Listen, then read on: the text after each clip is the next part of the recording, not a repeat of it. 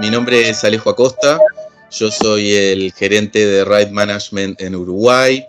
Eh, como sabrán, hoy más que nunca estamos súper unidos, entonces la verdad es que hoy por hoy las comunicaciones eh, nos permiten también abrir posibilidades en diferentes países. Así que nosotros con el equipo de, de la TAM trabajamos muy en conjunto y esta es una iniciativa que valoramos mucho. Eh, el tema que vamos a tratar hoy es algo que consideramos que es clave y que todos vamos de alguna manera, eh, ya lo estamos viviendo, lo vamos a seguir viviendo, es esto de la reconversión laboral, ¿no? Eh, venimos de, nuestros padres o generaciones anteriores que trabajaban toda su vida en, un mismo lugar o que de repente estudiaban una carrera y con eso se aseguraban eh, un futuro y hoy ya sabemos que es así, hay gente que por ahí ha estudiado mucho y hoy por hoy le está costando adaptarse a esta nueva realidad. Entonces, bueno, como les decía, es, algo que estamos viendo todos, reconversión, reconversión eh, a nivel de, los países que tienen que reconvertirse ante esta nueva realidad, realidad económica, reconversión de las empresas, muchas empresas que sabemos hoy por hoy están con demanda cero, entonces tienen que, pensar nuevas formas de, reinventarse, eh, de nuevas estrategias comerciales y también las personas, ¿no? Las personas que por ahí venimos trabajando en, durante hace años en algo y ese, ese rubro ya no existe o se regionalizó hay tantas posibilidades, pero todas nos llevan a generar nuevas herramientas, una nueva caja de herramientas que se va a ir actualizando, pero entender la importancia de uno tener esa voluntad de, poder continuar aprendiendo constantemente. Así que bueno, eh, sin más, quiero dejarles a, dos de nuestras invitadas que para nosotros son referentes aquí en, en Uruguay en lo que es consultoría fundamentalmente en Outplacement, para que puedan compartir con ustedes algunas reflexiones. Los dejo con María Laura y con Claudia. Muchas gracias, Alejo. Eh, así que bueno, un poco la propuesta nuestra es, ir trabajando este tema como un recorrido y, este, y ir poniendo foco en cada una de las etapas o de las fases que tienen eh, que ver con esto de, bueno, de, construir, ¿verdad? De construir un nuevo perfil profesional, que es un poco el título que elegimos. Este, nos interesó porque en realidad es una palabra que usamos mucho, esto de, bueno, vamos a construir este, un nuevo perfil, a ver, rediseñemos juntos, reconvertámonos en, a nivel profesional, pero, pero ¿de qué hablamos cuando hablamos de eso, no? O sobre todo, este, ¿qué se necesita? ¿Cómo nos impacta? Este, ¿Qué cosas pues, tenemos que poner en juego? Porque a veces es tan difícil. Y bueno, y eso es lo que, lo que invitamos a trabajar hoy y bueno, a nosotros realmente nos, encanta pensarlo desde ese lado y por eso este, armamos este, bueno, esta presentación. Por eso Quería agregar, perdón, María Laura, este, eh, perdón que te interrumpa, quería agregar esto de cómo lo fuimos concibiendo ambas, ¿no? Esto de eh, construir un viaje, ¿no? Como vos decías, este trayecto como un viaje. Y esto lo vamos a, ir presentando como cada etapa de este viaje, de esta etapa de transición para cada uno de los asistentes, ¿verdad? Como agregar eso del concepto de viaje como el hilo conductor de nuestra presentación. Exacto. Exactamente. Y ahí buscamos un poco el origen de la palabra construir, ¿no? Porque como decíamos, bueno, lo usamos mucho, lo usamos mucho en términos de recursos humanos, de gestión y demás, pero es un término que si yo voy a buscar el diccionario, la primera definición que encuentro viene de otra área, que es eh, el área de la construcción, de la arquitectura, y que me habla de este, técnicas de trabajo, me habla de elementos, y digo, bueno, justamente, qué, interesante, ¿no? Porque lo que necesitamos es, un trabajo de ingeniería también, pensarnos a nosotros en nuestro perfil, este, pensarnos a nosotros en nuestra campaña de búsqueda, este, pensarnos a nosotros como un producto que salimos a, vender al mercado. Tiene, tiene, todo un trabajo de análisis y de ingeniería detrás, entonces en realidad la, la definición nos viene bárbaro, ¿no? Después yo sigo buscando en el diccionario y encuentro otra que tiene que ver con esto de hacer una cosa con los elementos necesarios y siguiendo un plan y digo, bueno, justamente, ¿no? Si yo también voy a hacer, voy a construir algo, necesito tener una idea, necesito tener un plan, necesito tener un método y una forma de disponer las cosas, ¿no? Un orden, que por eso también un poco las, las fotos que elegíamos este, de los ladrillos y de los niños construyendo. Y también uno dice, bueno, acá hay mucho de la creatividad también en juego, ¿no? Este, porque el niño cuando empieza a construir, cuando se prueba a sí mismo armando algo, también va creando, se va desafiando y se va conociendo. Entonces, este, esto es algo que es como un, juego de ida y vuelta. En la medida en que nosotros empezamos a pensar en estas cosas, nos vamos también descubriendo y nos vamos pudiendo enfocar en lo que realmente queremos. Y, y en la medida en que lo vamos haciendo, vamos encontrando lo que buscamos. Pero bueno, una cosa va llevando a la otra y por eso está bueno pensar siempre como, bueno, desde dónde partimos, ¿no? ¿Dónde estamos parados? Entonces, si hacemos este, la misma similitud, yo digo, bueno, ¿y qué necesito para construir? A ver, si voy a construir una casa o voy a construir un nuevo perfil laboral, ¿no? Porque, como decía Alejo, bueno, la situación cambió, este, las empresas, este, el mercado tiene otras exigencias, hay rubros que van desapareciendo y hay otros que van generando cada vez más puestos de trabajo. Entonces, bueno, en, eso que estamos, ¿no? Digo, bueno, ¿qué, se necesita, ¿no? ¿Qué, necesito para construir? Bueno, necesito un proyecto, necesito una meta, necesito un plan, ¿no? Este, necesito un, un norte, una bruja, bueno, a ver qué es lo que quiero de alguna manera. Que a veces cuesta también, no es tan sencillo, ¿no? Y ustedes sabrán muy bien, este, eh, cuando, cuando hacemos estas reuniones de, transición de carrera, cuando dice, bueno, a ver, ¿qué, qué, te gustaría? ¿Qué? Y a veces, este, no, me, no me lo puse a pensar, ¿no? Muchas de las respuestas que, que a veces me han dado, y bueno, y a mí me encanta ayudar justamente a pensar eso, ¿no? Este, entonces después digo, bueno, necesito una idea. Después, ¿qué necesito para llevarla a cabo? Bueno, recursos. Y con recursos no me refiero solamente a los materiales, sino también los, los inmateriales. Bueno, ¿qué, y ahí sí viene esto de, bueno, ¿cuál es mi caja de herramientas? ¿Qué recursos tengo yo? ¿Cuál es mi trayectoria? ¿Qué gané? ¿Qué logros tuve? Eh, ¿De qué me nutrí?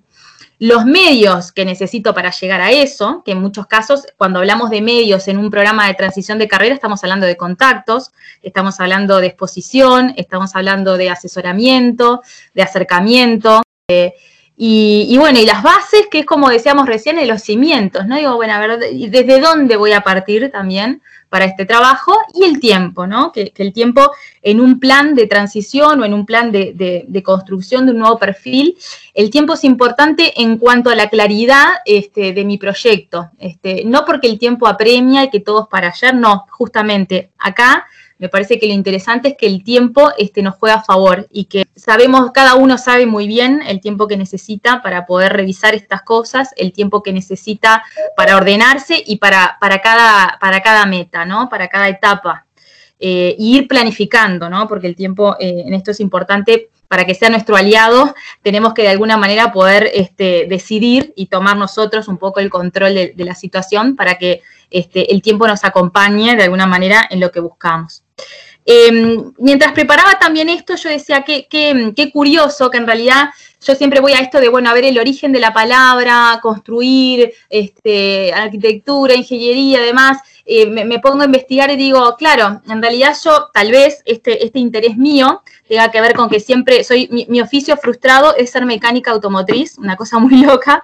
Imagínense que muy, muy lejos de la psicología, pero toda mi infancia dije que iba a ser mecánica claramente no lo fui, pero una cosa curiosa que justo cuando preparaba esto me acordaba, fue que cuando empecé a trabajar en Manpower hace muchísimos años como psicóloga, yo entré en el área industrial y este, yo estaba feliz visitando fábricas, industrias, este, entrevistando mecánicos, ingenieros, jefes de planta y entendiendo un poco toda esta lógica de las máquinas y los procesos de producción. Y, y bueno, cuanto más máquina y más ruido había, más me encantaba tener que ir a relevar cargos.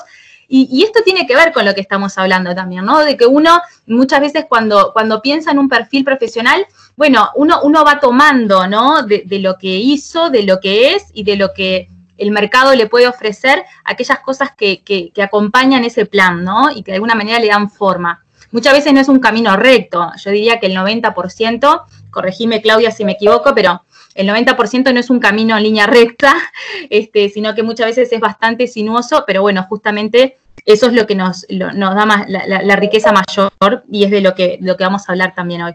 Para, para, hablar justamente de esto de las bases, como decíamos, ¿no? Bueno, de las bases, el cimiento, la idea, este, está bueno pensar dónde estamos, ¿no? Bueno, dónde estamos parados, ¿no? Que, a veces también es, es necesario plantearse para, saber justamente hacia dónde, hacia dónde apuntar, hacia dónde enfocar.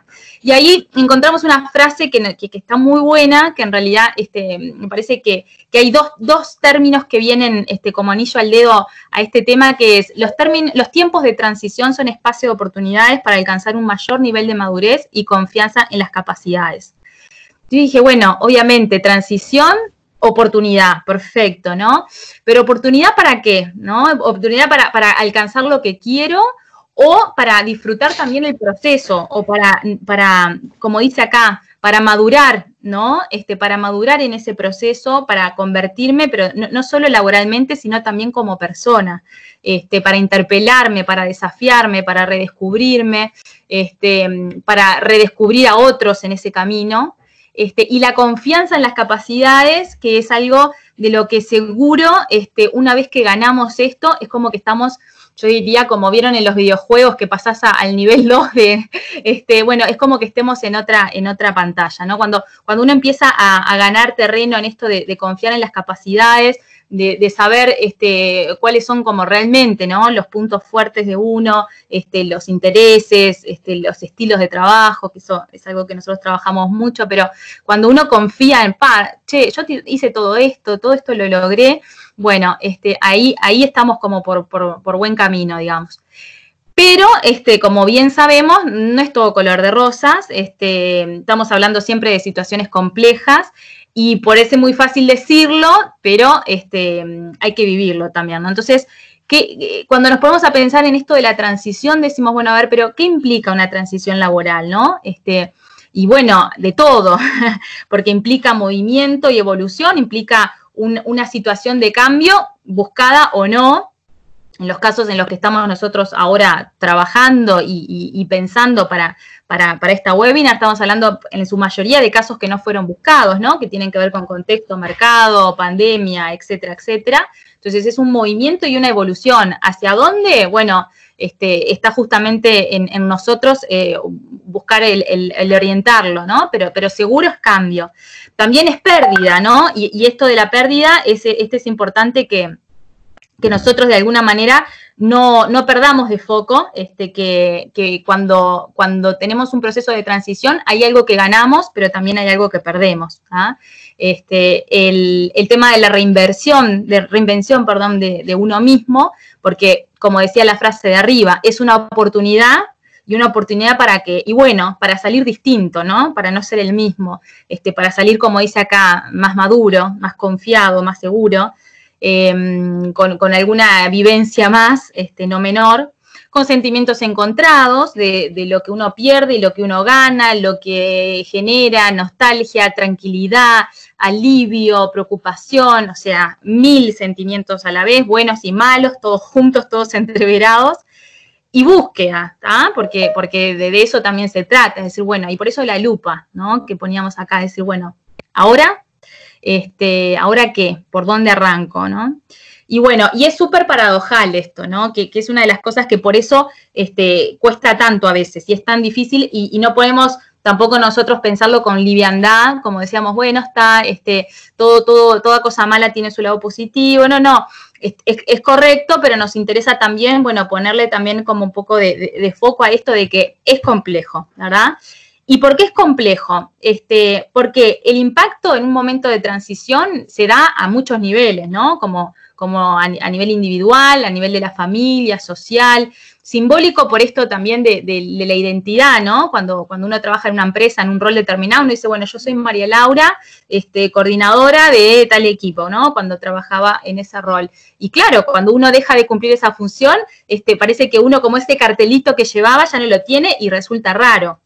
Entonces, el impacto está ahí de alguna manera. ¿Y qué es lo que a veces resulta más difícil? Y que eso es algo que, lo hemos conversado muchísimo nosotros a la interna y que, que de alguna manera este, la experiencia nos dice que, por acá va a veces la complejidad mayor, es que es difícil realizar una adecuada valoración de la situación y encaminar un, proyecto de reconversión. ¿Por qué? Por esto de separar las cosas que corresponden a la organización y lo que en realidad es parte de nuestra persona. Este, y, por eso la foto, decir, bueno, separar la paja del trigo, la, típica frase de separar la paja del trigo. ¿Por qué? Porque a veces uno, en un momento de transición, dice, ta, ya todo esto que yo hice, ya no lo tengo. Esto que yo di quedó con la empresa y se fue, ¿no? Se fue, quedó ahí.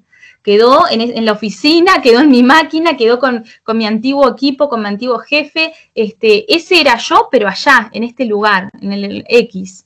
y ahora arranco de vuelta, y ahora, este, y no, en realidad lo interesante es todo lo que yo hice, los desafíos que, alcancé, las situaciones este, frustrantes que viví, eh, el compromiso este, y mi capacidad de trabajo, todo lo que aprendí, sobre todo eso, todo lo que la experiencia me enseñó, que en realidad sabemos muy bien que muchas veces el aprendizaje mayor lo tenemos en la experiencia y no tanto en la academia, todo eso es mío, es mi capital, es mi caja de herramientas. ¿Qué tengo que hacer yo con eso? No solo separarlo y ser consciente de que la organización me pudo haber ayudado, para bien o para mal, pero me pudo haber ayudado a que yo desarrolle todo eso, pero si yo desarrollé esas competencias, esas competencias son mías. Entonces, esas herramientas que yo tengo en mi caja, lo que a veces requiere es de afilarlas, de calibrarlas, de actualizarlas, de saber cuándo usarlas, ¿no? Porque con esto que yo les decía, bueno, soy una mecánica de auto frustrada. Entonces, bueno, tengo que cambiar una rueda, ta, cuál es la llave que necesito. No es cualquiera, ¿no? Son algunas especiales, este, dependiendo del auto, pero quiero decir, este, no es todo lo mismo, ¿no? Y, justamente cuando hacemos esta revisión, cuanto más fino hilamos, más claridad vamos teniendo de, de, realmente cómo somos nosotros, ¿no? Cómo somos como trabajadores, cuál es el valor agregado que podemos aportar a un trabajo que uno dice, ay, qué difícil esa pregunta. Y bueno, no, justamente es, pensate a vos en tu esencia, en lo que vos sos, en lo que tu familia, en lo que tus amigos, en lo que en el equipo de trabajo te, reconocían o te destacaban. Bueno, ese es tu valor agregado, ¿está? Este, y, eso, eso de ir para atrás y revisar, está genial para, para revisar mi caja de herramientas y decir, uh, todas las que tengo, este, bueno, a ver qué necesito para que sean operativas en este proceso mío. ¿ah? Em, acá nosotros les proponemos un poco esto em, de, de, pensar en un modelo que trabaja este autor Peter Ward de recursos vitamínicos. ¿Por qué? Porque cuando analizamos este, este modelo se trae mucho cuando se habla de este, organizaciones saludables y me pareció interesante traerlo porque muchas veces nos clarifica en esto de pensarnos a nosotros dentro de la organización para saber de qué manera nosotros estas, estas dimensiones las vivimos de forma saludable o fueron desafíos que tuvimos que enfrentar. Si las vivimos de forma saludable porque era parte de un recurso de la organización, es, está buenísimo, es una vitamina que a mí, que, yo tuve y que, y que, me acompaña, ¿no? Y las vitaminas que nos dan energía, fuerza, inmunidad. Entonces digo, bueno, este, si yo mi trabajo en lo, en lo que refiere a las tareas tuve claridad en mi función, tuve claridad de lo que se esperaba de mí, de mi rol, bueno, seguro que yo pude este, mm, eh, saber exactamente lo que estaba haciendo y para qué, y seguro me nutrí de eso que yo hacía. Seguro sentí muchas veces gratificación, seguro muchas veces tuve que hablar y tener conversaciones difíciles para poder orientar mi rol a lo que a mí más me gustaba, o X, no sé, situaciones que se puedan haber dado, ¿no? A nivel organizacional, este, en políticas de recursos humanos, tuvo posibilidades de, presentarme a llamados internos, había movimiento o no lo había y me tuve que automotivar para, continuar trabajando de forma este, efectiva y, partió de mí. Bueno, ahí fue un desafío en el cual yo este, me desafié a mí mismo, digamos, en esto que, bueno, la empresa no me lo estaba dando y tuvo que salir de mí un recurso que yo tengo, me, puedo automotivar, porque esto en mi empresa no estaba, por ejemplo, ¿no? ¿Con qué culturas y valores yo trabajé? Eh? ¿A qué me acostumbré? ¿Y qué valoro también de una empresa? ¿En qué, en qué estilos de, de organizaciones yo sé que puedo funcionar mejor? A nivel social lo mismo. A ver, es amplio acá la, vuelta que le podemos dar, pero es interesante para poder hacer esta revisión, de decir, bueno, a ver, ¿y qué reviso cuando me reviso a mí dentro de la organización, a mí en mi experiencia? Y bueno, todas estas cosas, ¿está? Y ahí voy, mi cajita de herramientas, la voy llenando, la voy, como decíamos hoy, calibrando, ajustando, actualizando viendo cuáles se sirven y cuáles no. Capaz que hoy un martillo no me sirve y preciso, no sé, una soldadura autógena, yo qué sé. Este, entonces, bueno, es un poco eso la, invitación, ¿no? Y a que nosotros nos empecemos a preguntar por estas cosas, de este, qué cosas, por ejemplo, de qué manera esto que yo pude haber vivido en una organización a mí me empoderó o me desafió, me interpeló, sacó lo mejor o lo peor de mí, por ejemplo, ¿no? Eh, como decíamos recién, ¿cuál fue mi principal aporte a la, empresa, al equipo de trabajo, etcétera? Este, ¿Qué competencias fueron las que pude desarrollar? Las más importantes, y ahí hasta me puedo hacer como una suerte de, eh, de ranking, ¿no? Bueno, a mí las competencias que este trabajo me desafiaron más fue, este, no sé, la capacidad de, la toma de decisiones, este, fue el liderazgo o fue este, la iniciativa, no sé, ¿no? Pero bueno, decir, bueno, ¿cuáles en mi rol cuáles fueron las que más desarrollé? ¿En qué me sorprendí a mí mismo? Esto es decir, pa, lo miro ahora y digo, ¿cómo hice, no? Este, manejé un cliente de esos que nadie este, quería tocar y yo logré reconvertir una situación complicada y tener, a, no sé, aliarme con un cliente estratégico, pero, pero complejo, o eh, trabajar en un equipo este, que, estaba en, un proceso de reestructura, lo que sea, pero algo que uno diga, pa, lo miro con perspectiva hoy y digo, wow, este, ¿cómo, cómo, cómo hice? Eh, y después es estas cosas como el estilo, ¿no? Decir, bueno, ¿Cuál es el estilo de organizaciones que, a mí me hacen sentir mejor, en las que siento que se alinean más a mi forma de ser, a mis intereses, a, mis aptitudes? Este, ¿Cuál es mi estilo de trabajo en general? ¿Yo cómo soy? ¿no? ¿Soy una persona más metódica? ¿Soy una persona más este, de, que me gusta más lo, dinámico y, la planificación más estratégica? Este, ¿Soy una persona más de la exposición o más del trabajo de back office? Bueno, todo eso para, construir un, proyecto laboral lo tengo que revisar, ¿no? Y otra, otra pregunta que siempre es válida hacerse es, de las cosas que logré incorporar en mi trayectoria, ¿cuáles son las que a mí me interesaría mantener y cuáles cambiar? Porque en realidad esto no es para decir, bueno, listo, este soy yo, ¿no? No, en realidad es, bueno, acá estoy, más o menos este es mi estado de situaciones y de acá en más, esto es en lo que a mí me interesa continuar. Estoy abierto a esto. Los desafíos que más me pueden interesar son estos otros. Eh, en esto sé que voy a sacarlo de taquito y en esto yo sé que va a ser desafiante para mí, pero yo lo que tengo la tranquilidad es que si pude aprender a gestionar no sé, un sistema operativo propio de la empresa, clientes corporativos que me llamaran a cualquier hora, em, un jefe autocrático, no sé, lo que sea. Digo, si pude gestionar eso, este, bueno, entonces, em, ¿qué, otras cosas puedo hacer, no? ¿Hacia dónde este, puedo, puedo dirigirme y qué desafíos nuevos puedo buscar? Este, no sé si ustedes alguna vez se encontraron, yo a mí me pasa mucho, estoy, no sé, lavando la cocina pensando en situaciones vividas y pensando y hablando conmigo misma, y digo, pa, mirá acá esto que hice, aquello que pasó y lo que yo este, resolví y cómo después la lección aprendida que me dejó. Entonces ahí yo me doy cuenta que soy así porque también puedo en estas situaciones manejarme de esta eh, eh, eso después en una entrevista, este, para nosotros que estuvimos del rol de reclutadores años, ¿no? Y entonces nosotros podemos hacer como ese juego de, bueno, hoy soy un asesor, pero durante años fui un reclutador que esto lo estuve evaluando en candidatos. A mí una cosa que, estaba buenísima era la claridad que podía tener la persona que tuviera enfrente en que me cuente esto, ¿no? De, bueno, ¿cómo es? ¿Qué cosas vivió? ¿Qué, qué lecciones aprendidas le dejó? Qué tan autocrítico puede ser consigo mismo, pero de una autocrítica, digamos, como eh, justa, ¿no? No esta cosa de soy el peor ni soy Superman, ¿no? Soy una persona, soy un humano, con cosas buenas, con cosas malas, pero, pero eh, eh, mm, ¿qué, tan justo puedo ser conmigo mismo y cómo esto yo lo puedo transmitir? Y sobre todo, en, en el resumen es, bueno, ¿qué valor le puedo aportar a la empresa? ¿Ah? ¿Qué es lo que la empresa en cierto modo quiere saber? Bueno, a ver, eh, tú, en esta entrevista, si paso raya, bueno, ¿qué me podés, este, cómo me puedes asegurar que podrías cumplir con, este rol? Si es que, te interesa, por supuesto, ¿no? Este, y ahí ustedes van a tener muchas más herramientas para justificar de alguna manera por qué podrían ser las personas este, aptas para esa posición, ¿no? Em, desde ahí hasta cosas como mucho más puntuales como eh, fui un proceso y no tuve novedades y sin embargo yo creo que aplico. A ver, ¿qué hago? ¿Me quedo en el molde? ¿Insisto? ¿Busco por otra vía? ¿Voy por lo alternativo? O sea, esto me marca no solo el manejo en la entrevista, sino también mi proceso.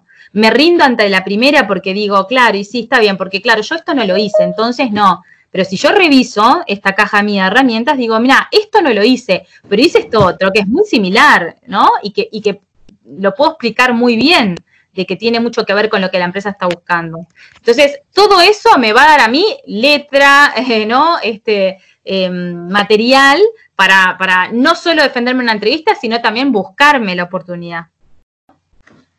Em, bien, este, te voy a pedir si podés avanzar, porque como la estás compartiendo vos la presentación. Poner en perspectiva. Ahí está, poner en perspectiva, gracias. Em, bueno, en esto de poner en perspectiva, me interesa hablarles del concepto de trabajo en primera instancia, ¿no? Eh, no voy a definir acá lo que es trabajar porque hay muchísima bibliografía al respecto, se puede analizar desde diferentes puntos de vista, se puede analizar desde diferentes momentos históricos, porque el trabajo ha significado en la vida del hombre, según el momento que ha vivido, diferentes cosas. A mí lo que me interesa es que analicemos esta frase en un principio, ¿no? El hombre no es otra cosa que lo que él hace. ¿Por qué la traje? No la traje para decirles que es así, sino todo lo contrario. La traje para que, en esto de que veníamos construyendo, ahora la traje para deconstruir esta frase. Em, siempre se habla este, de que el trabajo remunerado, ¿no? Va claro en la presentación porque hay varios tipos de trabajo, en este caso es el empleo, el trabajo remunerado, eh, es un constructor este, de una vida social, es un constructor de vínculos, es un constructor de subjetividad. Ahora, ¿qué pasa? Si yo soy solo lo que yo hago, ¿qué quiere decir? Que cuando dejo de realizar determinada tarea o determinado rol, ¿dejo de existir? ¿Dejo de ser eso? No, por eso quiero deconstruirlo. No dejamos de ser eso, porque yo deje de formar parte o de, tener un rol dentro de una compañía. ¿Dejo de existir como tal? ¿Dejo de existir con las tareas que realizaba? No, todo eso sigo siendo yo, simplemente no lo voy a desempeñar más en determinada compañía. Y eso me, me parece que es súper importante que lo tengamos presente en esta construcción de nuestra caja de herramientas, que nosotros seguimos teniendo todo ese saber, toda esa experiencia y tenemos que empoderarnos de eso. Tenemos que hacerlo propio y visibilizarlo, primero ante nosotros, para después visibilizarlo ante otros, por ejemplo, como, como comentaba el este, compañero de Ecuador, este, en una entrevista de trabajo. ¿no? Primero visibilizarlo ante nosotros para después visibilizarlo ante los demás. Em, después algo que me parece importante y es por eso es poner en perspectiva en la siguiente em, bueno, acá en, esto de poner en perspectiva, más allá ¿no? de, construir esto de que nos determina mucho, de que el trabajo nos hace quienes somos, en realidad somos nosotros que ejercemos la tarea y somos nosotros quienes tenemos ese saber, también es importante entender que esta etapa es transitoria. No es que de ahora en más siempre vamos a estar en este periodo de desempleo o en este periodo de reconstrucción de nosotros mismos o en este periodo del viaje en el cual estamos, a veces este, algunas personas me dicen que sienten como que están un poco en pausa, ¿no? No, esta etapa es transitoria. Estamos en esto que yo les decía al principio del viaje que construimos con María Laura, de lo que es una etapa de transición, pensar que estamos en tránsito para tomarnos el próximo vuelo. ¿No? Es un momento entre un empleo y otro o un empleo y alguna otra tarea que vayamos a ejercer, porque también hay muchas posibilidades, ¿no? Y entonces, en eso de poner en perspectiva, le traje acá algunos datos este, que están en varios estudios, yo los traté de resumir en tres, en tres cosas muy concretas, que es que una persona trabaja aproximadamente 45 años en su vida, que en ese periodo de tiempo se calcula en promedio, obviamente, que una persona puede tener unos 10 trabajos, quiere decir que tenemos entre cuatro, eh, eh, que un trabajo, perdón, nos dura entre cuatro y cinco años. Y que además podemos estar incluso este, un promedio de un año en el proceso entre un empleo y otro, ¿no? Es transitorio. Estamos en un periodo en el cual estamos, nosotros eh, debemos aprovecharlo como una oportunidad de generar esta caja de herramientas que ya nos va a quedar, porque ¿qué pasa? Eh, estamos en este momento transitorio, puede ser que para una persona sea la primera vez, puede ser que para otra persona ya le haya sucedido y puede ser que nos vuelva a suceder. Entonces nosotros lo que queríamos con María Laura es que estas cajas de herramientas a ustedes les quede, les quede para utilizar ahora y les quede para utilizar en el futuro, ya sea una búsqueda de empleo o en otra cosa que la quieran utilizar. Empoderarse de su saber, empoderarse de su historia, empoderarse de su trayectoria laboral. Eh, una, acotación, Claudia, que, me, parece re importante también, que además es para la vida, ¿no? Este, que yo hace, un tiempo hablaba con, un participante de una UPLESMEN que decía, eh, fíjate que muchas de las cosas que uno vive en, en, la trayectoria laboral lo empoderan no solo en un trabajo, para un trabajo, sino para enfrentar después situaciones vitales este, muy buenas, muy malas, ¿no? Porque uno dice, wow, un, un rol donde uno este, de pronto vivió situaciones de estrés importantes porque tuvo que tomar decisiones trascendentales, donde tuvo que manejar vínculos eh, complejos o lo que fuera. Después se presenta una situación vital de estas que decís, pucha, no, no salió como yo esperaba, eh, pérdidas, eh, cambios drásticos, lo que sea. Parece que no, pero todo lo que uno desarrolló y forjó en el trabajo, acá estamos hablando de trabajo en general, ¿no? En una empresa, en tres empresas, no importa, pero todo eso a lo que se vio desafiado y se vio y se puso a prueba, este, en la vida misma, las situaciones de vida, este, uno ya está parado de otra manera.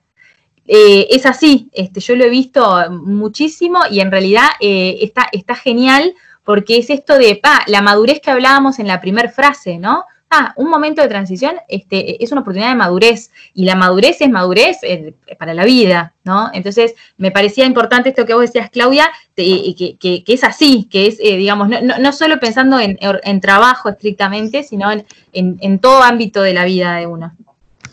Exacto, sí, déjame, déjame, déjame sumar un detallecito también de este tema que me parece muy importante, es que por ahí cuando hablamos de herramientas, pensamos o en cosas materiales o en eh, conocimientos específicos, ¿no? Más técnicos.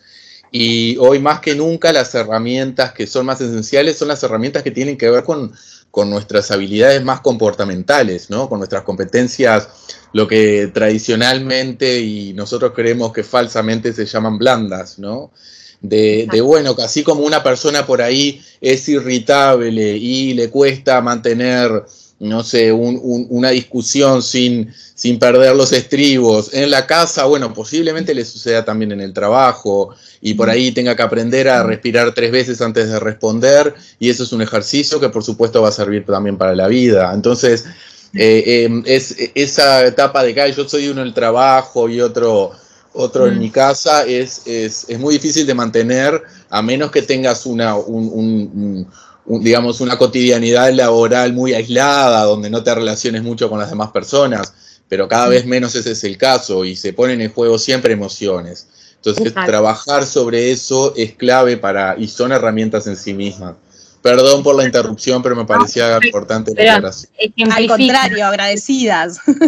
agradecidas las intervenciones. Em, bueno, sigo adelante y en este proceso este, en el cual estamos construyendo nuestra caja de herramientas, en la siguiente este, PPT, em, les cuento que para que podamos entender juntos de qué les estamos hablando, eh, dividimos como esta etapa de transición en eh, una transición interna y una transición externa. Eh, ¿Por qué les proponemos esto de transición interna y, otra externa? Es simplemente por el hecho de que podamos entender que hay un proceso interno que tenemos que hacer como personas, más allá de como trabajadores, como personas, y hay otro externo, ¿no? Que es como el más práctico, podríamos decir. Los dos se dan a la vez, no es que primero termino uno y después hago el otro. Los dos se van a ir dando a la vez, pero es importante dividirlo para poderlo entender qué es lo que les estamos proponiendo en este proceso que van a hacer, ¿no? Y que están haciendo, lo que están participando acá. Eh, nuestro proceso interno, una de las cosas que les proponemos este, en esta construcción de herramientas, como decía Alejo, no herramientas de, y, María Laura que quería arreglar motores, no herramientas de martillos ni de, ni de nada de, este, que arregle un motor, sino herramientas internas, herramientas que nos queden, que nos queden para la vida. Entonces la primera que les pusimos acá es tomar el control. Es cierto, en la vida hay muchas cosas en las cuales no tenemos el control. Por ejemplo, que haya habido una pandemia y nosotros no teníamos el control. Por ejemplo, que una empresa no le esté yendo bien y tenga que reducir el personal o que tenga cambios en su estructura o que la vendan. Y bueno, hay cosas que están ajenas a nosotros, no tenemos el control. Ahora, de las que sí tengo el control, tengo que hacerme de ellas. Tengo que yo decidir qué impronta le voy a dar a este periodo. Tengo que yo decidir si este periodo va a ser productivo. Se me va a quedar instalado en preguntarme por qué pasó esto, o por qué me sucedió esto, o qué podría haber hecho si hubiera sucedido otra cosa. O... Si me quedo detenido ahí, es mi decisión. Si me quedo en poder producir un nuevo espacio de desarrollo, también es mi decisión. Tomar el control de lo que sea posible, de lo que esté en mis manos, nos parece fundamental como premisa. Eh, tener en cuenta que no es bueno dejar que nos lleve la corriente y a ver qué sucede, no. Nosotros tenemos que hacer que las cosas sucedan. Tomemos el control de lo que nos está pasando. Bien, después les proponemos autorreflexionar.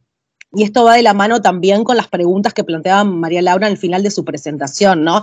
En primer lugar, preguntarme, este, preguntarme qué deseo, preguntarme hacia dónde quiero ir, preguntarme, ¿no? Preguntarme y responderme, hacer ese ejercicio. Y además acompañándome este, en este proceso de duelo, ¿no? Porque sin dudas que eh, hay un duelo, porque hay algo que se terminó, hay un periodo que se terminó. Entonces tenemos que hacer determinado duelo. Yo sé que hay personas a veces cuando converso con algunos, con algunos asesorados me dicen que bueno, que ellos sienten que en realidad el, no sé, lo veían venir por determinadas circunstancias y como que bueno, ahora quieren pasar la página me parece fantástico que uno sea así de práctico, pero internamente hay, ¿no? Que hacer un determinado proceso, aunque sea rápido, que sea más corto, cada uno tendrá sus tiempos, hay que ser conscientes que hay algo que se terminó, que hay una etapa que se terminó, una determinada cotidianeidad también que se terminó, y está bueno ser conscientes de eso y poder hacer ese proceso, más allá de conocernos un poco más en esta autorreflexión, también permitirnos vivir ese proceso de,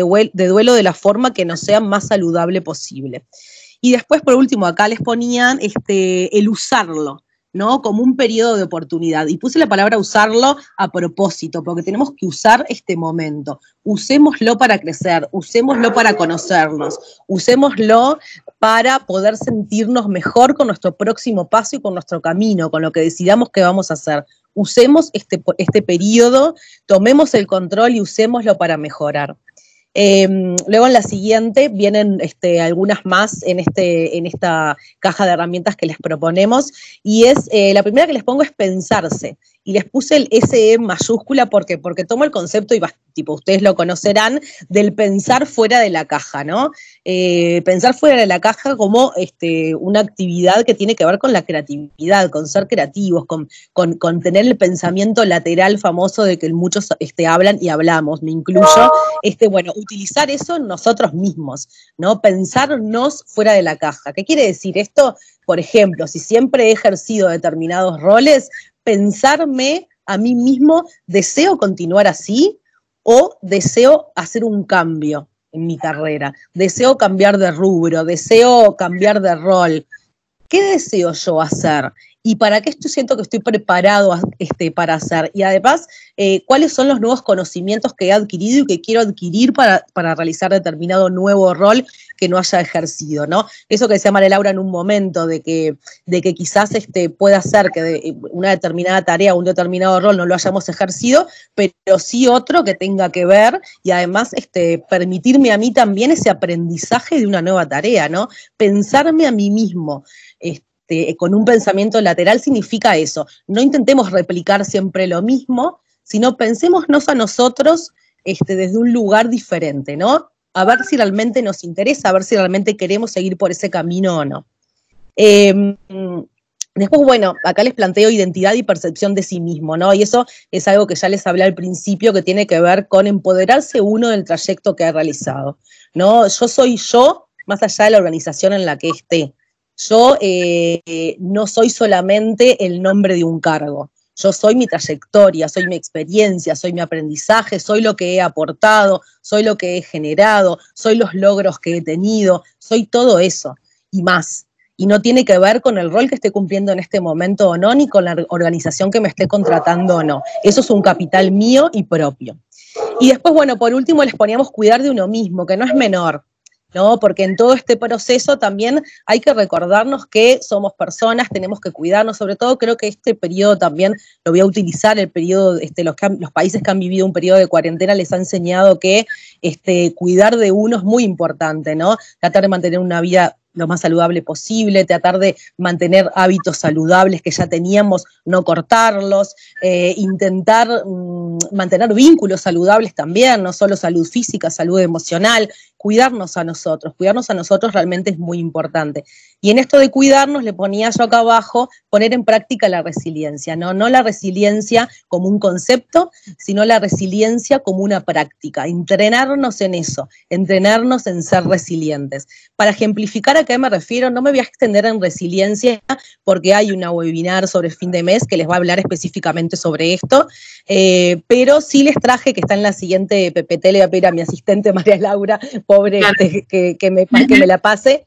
Eh, sí, en, este, en esto de, hablar de la resiliencia, a mí me gusta mucho usar de repente eh, metáforas o, bueno, o, mm, en este caso les traje una técnica que se utiliza en Japón que me parece ejemplifica lo que es la resiliencia, ¿no? Acá de lo que habla esta técnica japonesa es que, bueno, cuando, una, cuando un objeto se rompe, ellos lo que hacen es reconstruirlo eh, poniendo en, las partes rotas oro, antiguamente oro o plata, y ahora en realidad le ponen una resina dorada o, o plateada, ¿no? Pero lo que hacen es hacer más visibles esas uniones. ¿Por qué?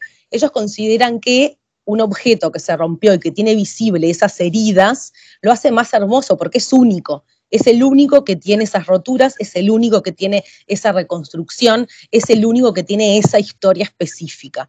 Entonces me interesa que tomemos de acá eh, el aprendizaje de la resiliencia como soy yo el que está viviendo este trayecto de vida, soy yo el que está en este periodo y soy yo el que voy a salir de esto fortalecido. Es mi decisión hacerlo. Este, por más que suene un cliché, realmente los invito a empoderarse de eso, a, tomar el aprendizaje que sea necesario, eh, a salir de esto sintiéndose bien con ustedes mismos por el trayecto que hicieron. Tomen esa decisión, tomen la decisión de, seguir adelante con, entusiasmo este, y tratando de aprender a cada paso. Eh, puedo tener un momento que me quiebre, lo importante es que yo no me quede en eso, sino que lo que tengo que hacer es autorreflexionar, entender qué me está enseñando este periodo, qué me está enseñando este momento que estoy viviendo y resurgir fortalecido. ¿sí? No quedarme, no detenerme, no quedarme en ese momento eh, doloroso, sino analizar qué es lo que estoy aprendiendo y salir de allí mejorado, podríamos decir de alguna manera. Eh, una cosa, no, como una, una, salvedad, pero eso capaz que es más a, título personal, ¿no? Pero esto de, de poder sí sentir el, dolor cuando la situación es dolorosa, este, sí poder enojarse cuando uno la situación le parece injusta, este, sí poder este, patear, digamos, llorar o lo, o lo que sea que a uno la, emoción que le provoque, pero justamente de esa situación, digamos, este, que es si se quiere, como más negativa para nosotros, de, esa poder partir, o sea, poder encontrar este, la parte, la oportunidad, ¿no? Es bueno, de esto, ¿qué, cuál es la oportunidad, como dice, como dice Claudia, es cuál es la enseñanza que me puede dar esto, ¿no? Que es de qué manera yo puedo salir fortalecido, pero no, no quiere decir tapar el sol con la mano, ¿no? O tapar el sol con el dedo. Este, no, no es eso, porque en realidad ahí nos estaríamos jugando una trampa al solitario. Y tampoco es, es como operativo, digamos, no es muy funcional, sino más bien es, bueno, aquello que realmente nos interpela, ¿no? Dice la patada en el pecho, como decimos nosotros, este, la resiliencia, bueno, pero de esto yo voy a hacer algo, algo positivo, ¿no? Este, o puedo hacer algo positivo, pero no como una obligación, sino como una visualización genuina de, puedo, las cosas pueden tener otro orden, ¿no? Cuando vieron que cuando hablamos de caos, siempre se dice que el caos es la oportunidad de un nuevo orden. Entonces, bueno, una pérdida, una situación, este, digamos, difícil, una frustración y demás, es, algo que a nosotros nos va a provocar emociones negativas en un momento, pero en otro nos va a empezar a hacer, nos obliga de alguna manera, sin quererlo, a mirar las cosas con otros lentes, ¿no? Porque ya no son los lentes con los que yo veía, bueno, vamos a hablar pandemia, ¿no? Este, nos obligó a quedarnos en las casas de cuarentena, a quedarnos en las casas mirándonos entre nosotros y a, y a, qué sé yo, limpiar zonas de la casa que seguramente nunca nos habíamos puesto. Algo muy, muy tonto como puede ser eso, este, eh, eso también es resiliencia, es decir, bueno, yo, voy a salir fortalecido de alguna manera de esto, ¿no? Pero genuinamente, ¿no? No, no, con la imposición de ser productivos y estar siempre haciendo y haciendo y haciendo, sino... es interesantísimo porque mm, en realidad este, este, concepto de caer y volver a levantarse y, levantarse fortalecido, eh, eh, eh, así, digamos que parece literalmente muy sencillo, pero en realidad se como que hace cuerpo en cosas que, a veces son muy difíciles de ver, ¿no? Muchas veces también eh, uno, obviamente, cuando, cuando es desvinculado a una empresa o cuando se termina una relación de la, no de la manera que uno estaba esperando, tal vez, queda como esa cuestión de ese dolor, ¿no? Un poco ese, ese, ese dolor narcisista, como decimos, de bueno, no sentirme bien. Y muchas veces buscar, ah, bueno, pero la empresa hizo esto, o, ah, tal cosa pasó, o tal compañero. Muchas veces es una, una reacción muy humana, ¿no? De, sacar para afuera cosas que por ahí son absolutamente ciertas, pero que nos quedamos por ahí eh, enganchados en esa forma como de autojustificarnos, si se quiere de alguna manera. Esto pasa mucho también cuando son empresas, por ejemplo, donde se van muchas personas a la vez y siguen conectadas, entonces entre sí también se dan manija, como decimos nosotros acá, ¿no? Pero hay como una retroalimentación de, justificación, de cosas que pueden ser absolutamente válidas, pero a la hora de decir, bueno, yo al final de esto, ¿qué aprendí? ¿Hacia dónde voy? ¿Cómo, cómo, cómo puedo realmente salir fortalecido? Ahí siempre el mejor ejercicio es en mirar para adentro, que o podría haber hecho yo mejor, porque nuevamente nos vamos a encontrar con personas con las que no nos llevemos tan bien que tal vez, o que vayamos a tener dificultades. Entonces, el mejor regalo que nos hace una persona que por ahí nos hizo eh, eh, reaccionar no de la mejor manera es aprender a cómo reaccionar mejor la próxima vez, ¿no? Ahora quería, bueno, comentarles esta de la parte externa, ¿no? Este, que nos estaba faltando, en esta división que hicimos como para que sea más práctico entenderlo. En esta parte externa, que es como lo que uno hace hacia afuera, ¿no? Tenemos, bueno, en primera instancia algo que yo les digo siempre a mis asesorados en la primera o segunda reunión, ya les planteo, bueno, Imagínate cuál es tu cronograma ideal, porque para todos no es lo mismo, ¿no? Para todos no es, bueno, quiero conseguir trabajo ya, o es quiero conseguir trabajo en seis meses, o es, no, según el, tipo de vida, según los planes que tenga, según si quiere conseguir un empleo o emprender, según si quiere hacer un posgrado, según, según un montón de factores, cada uno va a tener su cronograma ideal. Entonces siempre les digo, bueno, imagínate cuál será tu cronograma ideal, ¿no? Entonces me dicen, bueno, a mí me gustaría el primer mes tal cosa, el segundo tal otra, conseguir trabajo en tal momento, bien, bárbaro. Entonces ahora transformemos eso en algo posible. ¿Por qué me refiero a algo posible? Pensemos, qué recursos necesitamos, qué herramientas, ya que estamos hablando de herramientas, tenemos. Eh, la parte económica, que no es menor también, es posible con, el despido que te han pago o el seguro de desempleo que tengas o lo que sea según el país, este, el sistema que tengan, este, pero cuál es su entrada económica o no. ¿Tienen otra entrada económica? Hay un montón de factores que tenemos que tener en cuenta para ver si ese cronograma ideal es realmente posible. Tenemos que irlo bajando a tierra. Esto no se hace inmediatamente, ¿no? Uno lo va analizando paso a paso y va viendo de qué forma realizar esto, convertir este cronograma real en un cronograma posible. Habrá cosas que queden igual, habrá cosas que habrá que cambiar según cada caso, pero es importante que tratemos de bajar a tierra, incluso que lo escribamos, cuál sería nuestro cronograma para seguirlo, ¿no? Para seguir los pasos después. Eh, después, bueno, les proponemos como algo también en esta, en esta parte externa de la transición, eh, formarse. En caso de los que deseen y puedan utilizar este tiempo para formarse, es algo que realmente este, está bueno, ¿no? Porque muchas veces uno, no tiene el tiempo necesario para eh, dedicarse a hacer un curso o este, asistir a webinars o, bueno, lo que sea, ¿no? Entonces, eh, utilizar este tiempo para formarse está bueno, ya sea en algo, este, buscar webinars como estas, pero de otro tipo, de otros este, este, mm, eh, cosas que nos interesen, ¿no? E inscribirnos, hay muchas gratuitas, o si no, de repente anotarnos también en un curso más profundo de una temática que sintamos que nos gusta y que a su vez, si nos suma para nuestro próximo paso de carrera, buenísimo, mejor, suma doble, ¿no? Pero si nos gusta, ya vale también porque nos hace bien a nosotros y es una forma de cuidarnos también. Si además de que nos gusta, nos suma para el próximo paso de carrera, excelente. Este, y ser proactivos, ¿no? Ser proactivos nos parece algo súper importante también. Ocuparnos de seguir cada paso de los que nos... una vez que logramos ese cronograma y armamos los pasos a seguir, tratar de continuarlo, ¿no? Darle una continuidad, aunque haya momentos de repente que estemos más cabizbajos o que veamos que no nos está saliendo del todo, bueno, paremos ahí, eh, hablemos con, el, con nuestro asesor, ¿no? con la persona que nos está acompañando en este proceso, hablemos de ello, veamos si hay que recalcular algo, pero sigamos adelante, no, no nos detengamos. Este, ahora sí, María Laura, es la que viene, que ya, me la, ya la había puesto, pero no importa, no importa, ya estaba terminando esta parte. Este, y bueno, y en la siguiente lo que les propongo es este, utilizar, y en esto, eh, yo cuando pongo la palabra usar, utilizar, que a veces son palabras un poco bastardeadas, pobre, este, pero usar y utilizar este espacio de placement y utilizar a la persona que nos está acompañando en este proceso este, para construir nuestra identidad laboral independiente de cualquier compañía, independiente de cualquier rol específico, ¿no? ¿Hacia dónde voy? ¿Qué tipo de cargos me interesan? ¿Qué tipo de tareas me interesan?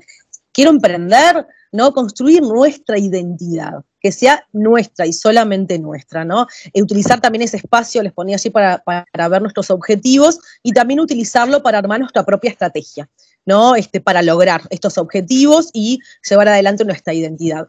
Por último, les ponía enfocarse y así les, les ponía este, este, capaz que lo han visto, ¿no? Esta imagen de tiempo de enfocarse en lo que es realmente importante eh, y eso va en cada uno, ¿no? Va en cada uno y ese es un trabajo que hay que hacer personalmente, internamente y también con nuestro asesor, este, decidir qué es lo realmente importante, los pasos importantes, este, lo que realmente en este momento de nuestra vida estamos necesitando. Así que bueno, por acá iría mi presentación, no sé si hay algún comentario más. Tenemos algo más igual para finalizar, pero antes quería este, ver si tenían alguna consulta. ¿No? Entonces, lo que vamos a hacer es, les vamos, este, María Laura este, y yo les queremos compartir un audio. Em, es un audio de una historia de vida, es una historia real de, un escritor y este, argentino que vino a Uruguay. Bueno, tuvo una, serie de hechos este, que le sucedieron y nos parece súper interesante cerrar con esta historia de vida tan interesante que creo que les va a gustar y que les va a interesar. Eh, María Laura, no sé si querías dar algunas palabras antes de pasarlo. No, que... Está muy bien que que ahora comparto. Este, el, el, por qué lo elegimos, digamos, ¿no? Que, que, que, bueno, después vamos a ver justamente qué, qué, puntas tiene como este relato, este, pero bueno, es como una joyita, por eso decidimos este, pasarlo. Eh, es una historia de vida, como decía este, Claudia, este, narrada por alguien que, bueno, que explica muy bien y por eso preferimos pasarles nosotros el audio. Este, presten mucha atención a, lo, este, a lo que la persona que, cuenta la historia eh, explica y pone el foco, ¿no? Porque tiene mucho que ver con todo esto que venimos hablando, este, y, bueno, no, me quiero adelantar, pero más que nada es, bueno, eh, pensar después que escuchemos el relato, a ver qué nos, en qué nos quedamos pensando, ¿está? Este, qué, es lo que nos queda de todo eso, y después nosotros les vamos a ayudar con, con bueno, algunas reflexiones que hemos hecho al respecto, ¿sí? Eh, un segundito nada más que lo voy a compartir, porque así arranco ya por los minutos, este, Arranco acá en 1, 3, 3. Ahí. Este, esta persona está en un programa de radio, porque él tiene un programa de radio, y, bueno, y fue a contar lo que le, lo que le pasó. Gracias a eso me quedé a vivir en la Argentina y gracias a eso estoy haciendo una columna con ustedes todos los viernes desde el 2016. Un infarto que me dio de, sopetón a los 45 años, que casi me muero. Yo estaba alquilando una casita en Airbnb y los dueños de, de esa casa me salvaron la vida me subieron un auto, llamaron a un patrullero, me llevaron al hospital, hicieron una cantidad de cosas tremendas para que yo no me muriera, sin conocerme. Eras el inquilino. Yo era el inquilino. Nos habíamos visto un día antes donde me dieron la llave de la casita de huéspedes y nada más. ¿Ya habías pagado? Y bueno, eso se paga por PayPal antes, o sea, ya ah, estaba todo pago. Ah, sí, pero imagínate la review horrible que le va a dejar si se muere. La, evaluación pública que tenés que hacer. no lo hubiera hecho él. El tema es que me salvé, me quedé a vivir en Argentina y un año después, exactamente un año después, el 6 de diciembre del 16, con Julieta dijimos, vamos a visitar a esta gente, a Montevideo. Y fuimos a visitar a esta pareja de montevideanos, Javier y Alejandra, y también fuimos a contarles algo que no sabía nadie todavía en mi familia, que era que íbamos a ser papás. Quisimos contárselo a ellos antes que a nadie. El día que yo me infarté en la casa de esta gente, hace ocho días que la conocía a Julieta hacía muy poquito y esta gente me salvó la vida y además generó que la relación con Julieta fluyera y que íbamos a tener una hija. Llegamos a la casa donde me infarté, a mí me dio un cosquilleo cuando llegamos, un año después, porque me podía haber muerto ahí un año antes. Javier Alejandro tienen un caserón enorme en un barrio muy concheto de Montevideo, que se llama El Prado, con una pileta olímpica, con cuatro perros, con obras de artes y muebles caros, y tienen una casa de huéspedes atrás del jardín. En esa casa de huéspedes, que alquilé por Airbnb, yo me infarté. Javier además es descendiente del prócer máximo del Uruguay, se llama Javier Artiga. Sin embargo, son gente muy sencilla, son gente muy accesible. Esa es la primera gran diferencia que hay entre Argentina y Uruguay. Aunque tengan mucha plata los uruguayos o vengan de familias patricias, no saben ser conchetos. Les cuesta un montón el conchetaje al uruguayo. Cuando fuimos esa noche a contarles que íbamos a ser papás, se pusieron muy contentos, se emocionaron, me abrazaban, me acuerdo, le tocaban la panza a Julieta. Después la charla empezó a fluir como si nos conociéramos de toda la vida. Hacía el mismo calor que un año antes, era diciembre. Y yo me di cuenta de que no éramos amigos de esa pareja. Ni la noche del infarto éramos amigos, ni tampoco un año después. De hecho, era la segunda vez que nos veíamos en la vida. Entonces Javier nos empezó a contar sobre ellos. Claro, ellos sabían mucho de nosotros, pero nosotros no sabíamos de ellos. Solamente sabíamos que me habían salvado la vida un año antes, que me habían llevado en su auto al hospital, que habían movido cielo y tierra para que me atendiera la salud pública uruguaya, que eran mis ángeles de la guarda, pero nada más. Y cuando Javier empezó a hablar, supimos que eran personas muy especiales. Alejandra era funcionaria en Montevideo, y no me acuerdo de qué trabajaba Javier, pero iba y venía por todo el mundo. Digamos que era un alto directivo de una empresa a la que voy a llamar multinacional A. Y como pasa siempre cuando te va muy bien en los negocios, un día lo contactaron de la competencia, a Javier, de la multinacional B, y lo tentaron para que se pasara a sus filas. Le ofrecían el doble de plata, beneficios. Seguramente Javier me explicó todo esto con más claridad, pero a mí me cuesta retener la jerga de los trabajos que dan plata, así que no sé bien, pero era algo así. A Javier le llevó tres o cuatro noches decidirse, pero finalmente un día se levantó de la cama temprano, se vistió, se hizo un chequeo para incorporarse a la nueva empresa y renunció a su trabajo de toda la vida. Sus jefes trataron de convencerlo, le dijeron que estaba loco, todos trataron de hacerlo cambiar de idea, pero Javier estaba decidido. Firmó su renuncia en la multinacional A y volvió a su casa antes del mediodía. Esto fue un viernes. El lunes por la tarde Javier tenía que firmar contrato con la multinacional B, donde lo esperaba una participación en las ganancias y un montón de cosas que no entiendo. Pero el lunes muy temprano sonó el teléfono. Era el médico de la nueva empresa con malas noticias. Javier tenía una insuficiencia renal crónica. Javier nos contó esa noche que desde el momento en que el médico lo llamó para darle la noticia le cambió la vida, de un día para el otro. Nunca más un viaje, ni de trabajo, ni de placer. Desde ese día y para siempre, Javier debería filtrar su sangre tres veces por semana. El mismo lunes, el contrato con la multinacional B quedó sin efecto porque no les interesaba un directivo enfermo y tampoco pudo hacer uso de la obra social del trabajo anterior porque había renunciado el viernes. Desde ese día, el futuro que habían soñado Javier y Alejandra se vino abajo. Los amigos desaparecieron, empezaron a usar los ahorros para pagar médicos y la casa enorme que tenían se convirtió en un gasto imposible. Javier ya casi no tenía fuerza, las sesiones de diálisis le consumían la energía, estaba acostumbrado a un ritmo de vida lleno de reuniones, de hoteles, de viajes y ahora ya no sabía qué hacer. En las horas muertas empezó a diseñar una aplicación para unir a los centros de diálisis del mundo con sus pacientes, a ver si por ahí podía viajar gracias a eso, pero nadie le quería financiar el proyecto. Los agentes inmobiliarios le recomendaban vender la casa gigante y alquilar algo más chico, pero ellos no se querían rendir, por lo menos no tan rápido. Entonces una tarde, como último recurso, pusieron en alquiler la casita de huéspedes por Airbnb, esta plataforma que se dedica a la oferta de alojamiento entre particulares. Subieron fotos de la casa a internet, después pusieron un precio alto en euros y se sentaron a esperar. Era arriesgado meter desconocidos en su casa, pero era eso o darse por vencidos. Primero cayó un brasilero, que se quedó una semana y le taponó el baño al segundo día. Después vino una pareja de Canadá con un nenito hiperkinético que les hizo mierda una mesa vintage. Después llegaron unos ingleses que al irse publicaron una queja en Airbnb por los perros del jardín y eso les bajó el puntaje en la plataforma. Cerca del verano aparecieron unos hippies holandeses que estaban recorriendo el mundo y que se robaron los servilleteros. El quinto huésped fue un escritor argentino que apareció una tarde de diciembre con su novia nueva y al segundo día se les infartó en el living. El quinto huésped fui yo. Nosotros éramos los personajes secundarios de la historia de Javier.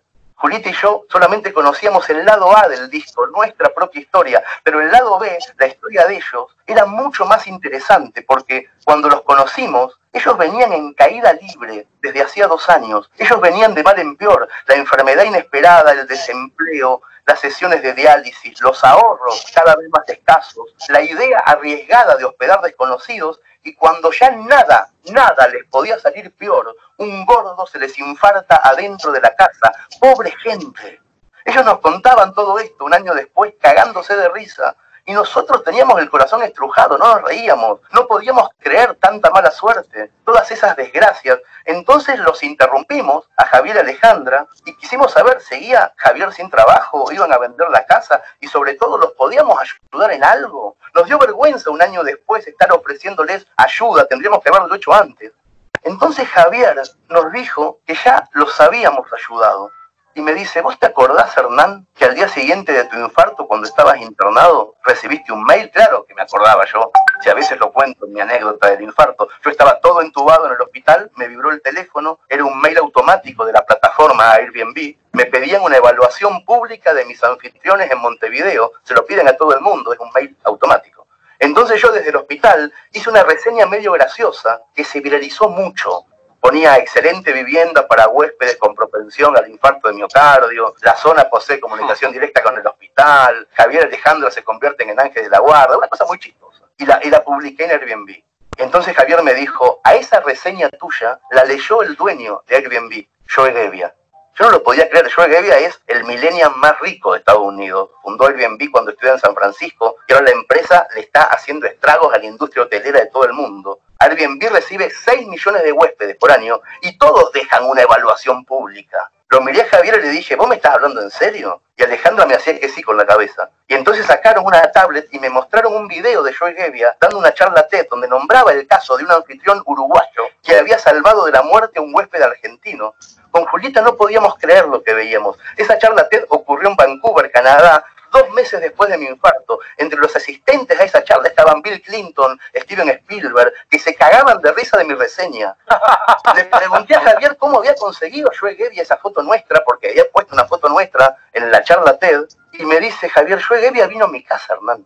Y entonces nos explicaron que Joe Gebbia, un magnate norteamericano millennial, había leído mi evaluación pública y el 31 de diciembre del 2015, mi infarto fue el 6 de diciembre, aterrizó en Montevideo y se quedó en la casa de Javier Alejandro, les tocó el timbre y les alquiló la casita de huéspedes, el dueño de Airbnb, y les preguntó si la historia que habían salvado a un huésped era verdad, y se quedó el multimillonario una semana viviendo con ellos. Yo se hacía el desayuno en la casa de Javier, miraba la tele, salía a pasear por Montevideo, a la tarde se encontraba con Javier, charlaban. A los tres días Joe ya era parte del paisaje, le daba de comer a los perros, se hizo amigo de la familia, y una noche, en una sobremesa, Gebbia le preguntó a Javier si le gustaba viajar, justo a Javier. Y Javier se animó a contarle que le habían detectado una insuficiencia renal crónica. También le contó a Gebbia que había creado una aplicación para conectar pacientes de diálisis de todo el mundo. Gebbia le preguntó si había tenido suerte con ese emprendimiento. Javier le dijo la verdad, nunca conseguí interesar a nadie, no tengo un mango.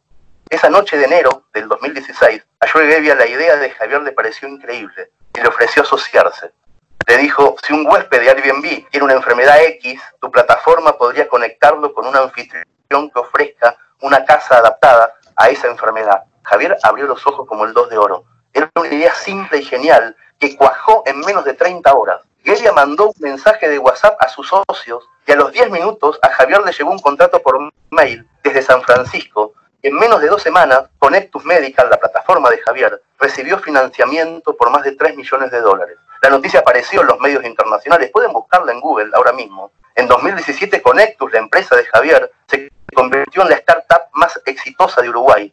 A Javier y Alejandra la vida les cambió por completo, empezaron a viajar de nuevo. Javier pudo hacerse diálisis en diferentes lugares del mundo, gracias a esta aplicación que era de él.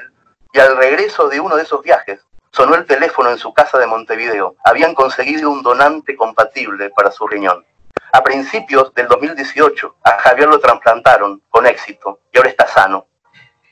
De todos mis cuentos, de todos los cuentos que escribí, este es el que más me parece mentira. Parece hecho por un guionista malo. Yo sé muy bien que cuando las películas terminan con todas las tramas felices, esa película es una garcha, lo tengo clarísimo. Pero esto no es una película y pudo haber terminado mal, de verdad, muy mal, porque la tarde de mi infarto, cuando Julieta fue a buscar ayuda, justo a esa hora, Javier y Alejandra estaban a punto de darse por vencidos.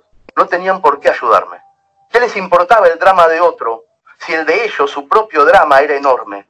Y sin embargo me subieron un auto, le gritaron a un patrullero, donaron sangre, me salvaron la vida. Es tan fácil salvar a otros cuando vos ya estás a salvo. Pero Javier y su esposa, los personajes secundarios de mi historia, no estaban a salvo. Ellos aparecieron veloces y generosos en el peor momento de sus vidas. Bueno, queríamos contarles esta historia, decidimos de común acuerdo pasarlo igual, este, porque nos parecía que era la única forma que entendieran cómo esta historia de vida eh, fue como fue, aunque parezca eh, hollywoodense, como dice el protagonista, y contado por uno de sus protagonistas, ¿no? Porque tiene varias, varias puntas este, esta historia de vida.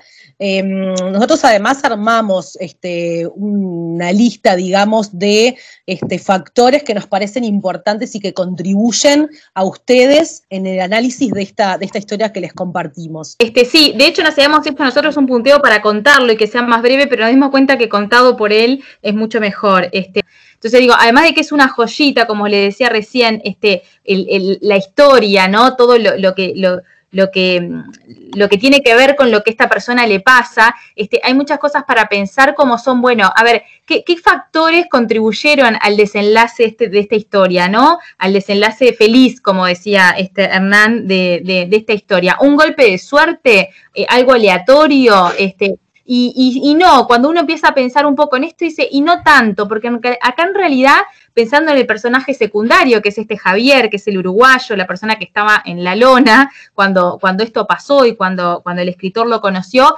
este, eh, tuvo eh, desde un inicio, por lo que él cuenta, una actitud positiva y proactiva. Por supuesto que estaba mal, como él cuenta, porque además le tocó algo que todos siempre decimos, bueno, mientras tengamos salud, y en caso de, él, tenían justamente una enfermedad crónica, ¿no? Y que le, hacía estar este, conectado a una máquina todos los días, por lo cual era más que compleja la situación. Pero esto de proactiva de buscar soluciones, ¿no? Y determinación, decir, bueno, no, no voy a vender esta casa, voy a, voy a buscar un plan B, ¿no? Voy a buscar un plan alternativo de, apertura a la reconversión, ¿no? De, bueno, busco una aplicación para este, poder unir centros de diálisis de todo el mundo para poder seguir con esto de este, viajar y conocer otros países y moverme y no quedarme en mi casa solamente por este diagnóstico, ¿no? Solidez en los vínculos porque pensamos también en, cuanto a esto que fue un proyecto de pareja, a que también este, el acercamiento que tuvo con Hernán fue gracias también a cómo él se manejó en esta situación, ¿no? Que Hernán dice, me llevó, se hizo cargo, me acompañó, este, me donó sangre. Bueno, este, parecería que todo esto bueno que él le dio le volvió a favor, empatía y entrega, como poníamos, ¿no? Ingenio y innovación, porque en realidad él, él, él su proyecto y el que terminó siendo aprobado gracias a que el, dueño de Airbnb vio la reseña y se fue a su casa y lo conoció, pero bueno, tuvo mucho de ingenioso, decir, bueno, voy a inventar estos, ¿no? Más allá que tuviera o no recursos para hacerlo, tenacidad en, en, buscar igual eh, financiarlo, en buscar este, de volver a comentarle a esta persona que esta persona quisiera asociarse con él, la convicción, el compromiso, el visualizar oportunidades, ¿no? Porque también el, eh, su proyecto no era algo que era inviable, ¿no? Era, era algo que realmente tenía de hecho, fue un éxito, como él dice. Este, la tecnología y la globalización, y esto sí como un recurso externo que en realidad a todos en este momento nos juega a favor. Hoy nos permite estar conectados todos hablando de esto, este, vinculados con este tema, y en este caso, en esta historia, fue la que permitió que este, el dueño de esta aplicación la leyera, la presentara en una charla TED, donde estuvieran estos personajes que menciona, y llegara a su casa al mes, le golpeara la puerta y se quisiera alojar ahí. Este, y bueno, en resumen, como decíamos, tomó el control, ¿no? Este, este personaje secundario, este, lo que hizo fue tomar las riendas de su vida a pesar de. A mí una frase que hice al final me emocionó, así cuando lo volví a escuchar también estos días para presentarlo, dice, es muy fácil salvar a alguien cuando uno está salvado pero cuando no, este, parecería que el mérito es doble, ¿no? Y esto fue lo que le pasó a este hombre, ¿no? En, la situación de, mayor frustración, de incertidumbre, este, pérdida, bueno, y todo lo que cuentan, este hombre este, tuvo la generosidad, la empatía, la dedicación, este, nada, todo lo que, lo que cuenta, que está de más que yo lo repita, este, y bueno, y, mucho de eso tuvo que ver para, para, para volverse así. Em, estas fotos son un poco eso, la Casa del Prado que él cuenta, este, bueno, eh, Hernán es esta persona, ¿no? El, de Barba, como es el, escritor, y Javier Artigas, perdón, Javier Artigas, este señor de lentes, que además después, bueno, tuvo un trasplante. Los invitamos a leer el audio entero, entero, porque nosotros leímos los minutos del relato, pero después el de otro que habla es Javier, que cuenta más de la historia, ¿no? Y después cuenta también algo muy emotivo de cuando recibe el trasplante. Este, y estas son las parejas, este, Hernán y la, y la novia, que después, bueno, fueron, este, siguieron como pareja, tuvieron un hijo, y, y Javier y la esposa. Em, Quería agregar, perdón María Laura, este, en, este resumen final que, hiciste, em, que si ustedes ven las características que pusimos como factores que contribuyeron a este desenlace feliz, todos tienen que ver con las herramientas que hemos sugerido que intenten desarrollar, ¿no? Porque eh, por la actitud positiva, la apertura la reconversión, tiene que ver con la resiliencia, tiene que ver este, con, la autorreflexión, con analizarse a uno mismo, eh, pensarse a sí mismo fuera de la caja, ver hacia dónde vamos, esta persona que venía de una multinacional decidió este, alquilar su casa, o sea, hay como un montón de factores que si ustedes lo analizan y lo llevamos como a tierra con esto que les presentamos, tiene que ver con esto de ir formando su caja de herramientas. Y por último, en resumen, tomó el control de todo lo que estaba este, para que tomara el control, ¿no? O sea, de lo que escapaba a él, como bueno, tener una enfermedad y no lo podía controlar, eh, las decisiones que ya había tomado de renunciar, etcétera, no lo podía controlar pero lo que sí podía controlar lo controló. Tomó las riendas de la situación y eso, bueno, fue llevando a que el desenlace sea tan, tan hermoso, porque la verdad que, es, una historia que me emociona mucho. Exacto. Muchas gracias a todos por participar y quedamos a las órdenes.